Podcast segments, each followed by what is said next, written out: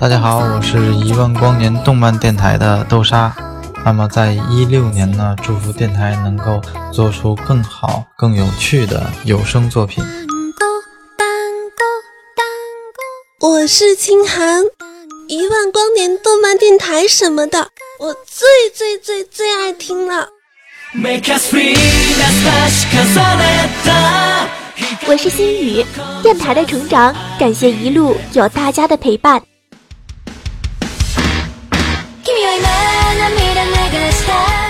我是叶火藤，听动漫电台就听一万光年。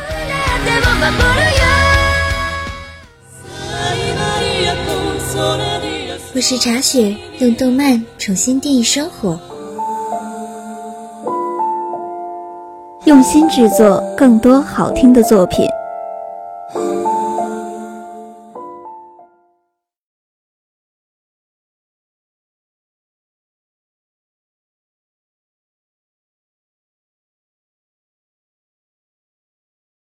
Hello，一万光年的小伙伴们，你们好，我是茶雪。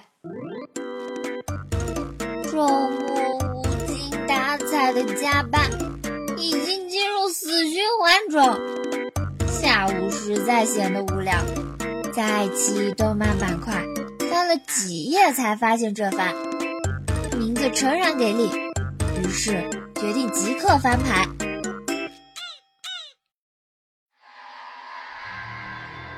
九十年代初，一个在荒山中迷路的司机误入鬼宅，就此杳无音讯。十年后，鬼宅被改建成了安心家园，但鬼宅里那股阴暗气息似乎并未消失。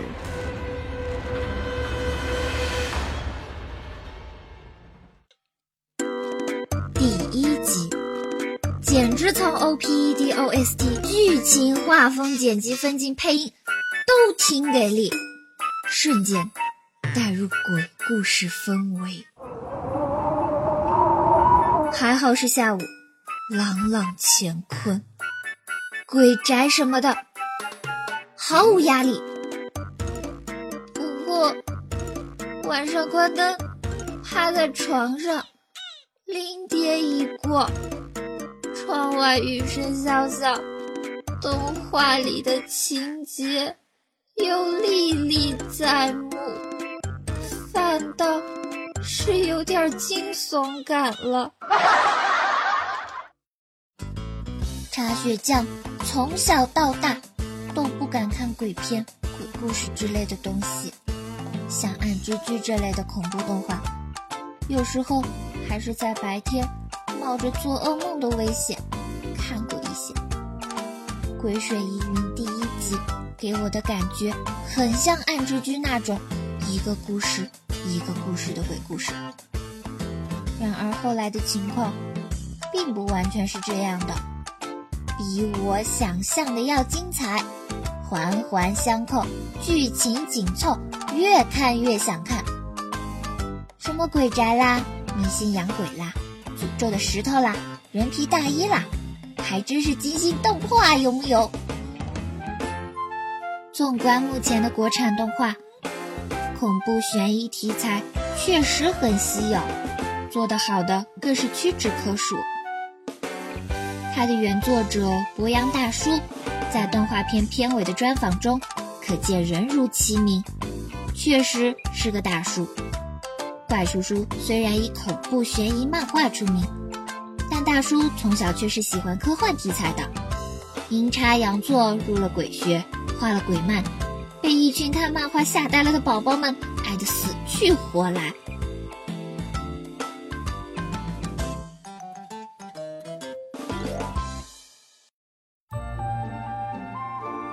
鬼水疑云的漫画作品现在是连载于动漫之家网站。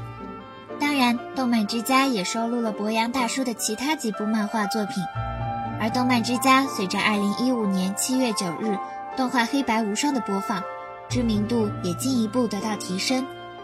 2015年7月16日，《鬼水疑云》正式开播，也成为了动漫之家第二部泛娱乐 IP 开发的原创作品。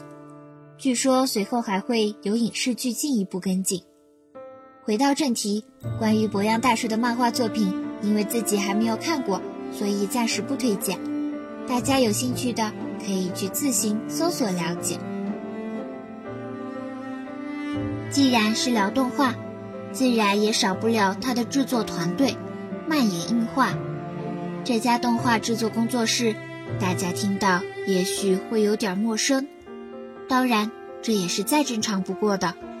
毕竟漫野映画是二零一四年年底才成立的，到现在也不过一年的时间。而漫野映画的核心创始人，也就是咱们《鬼水疑云》的导演刀客。虽然《鬼水疑云》的名字和封面让很多并不喜欢恐怖漫的小伙伴拒而远之，但在不透剧的前提下，真心想说一句：良心之作啊！胆大者深夜看，胆小者白天看。反正我是白天看的。今天的节目到这里就要结束了。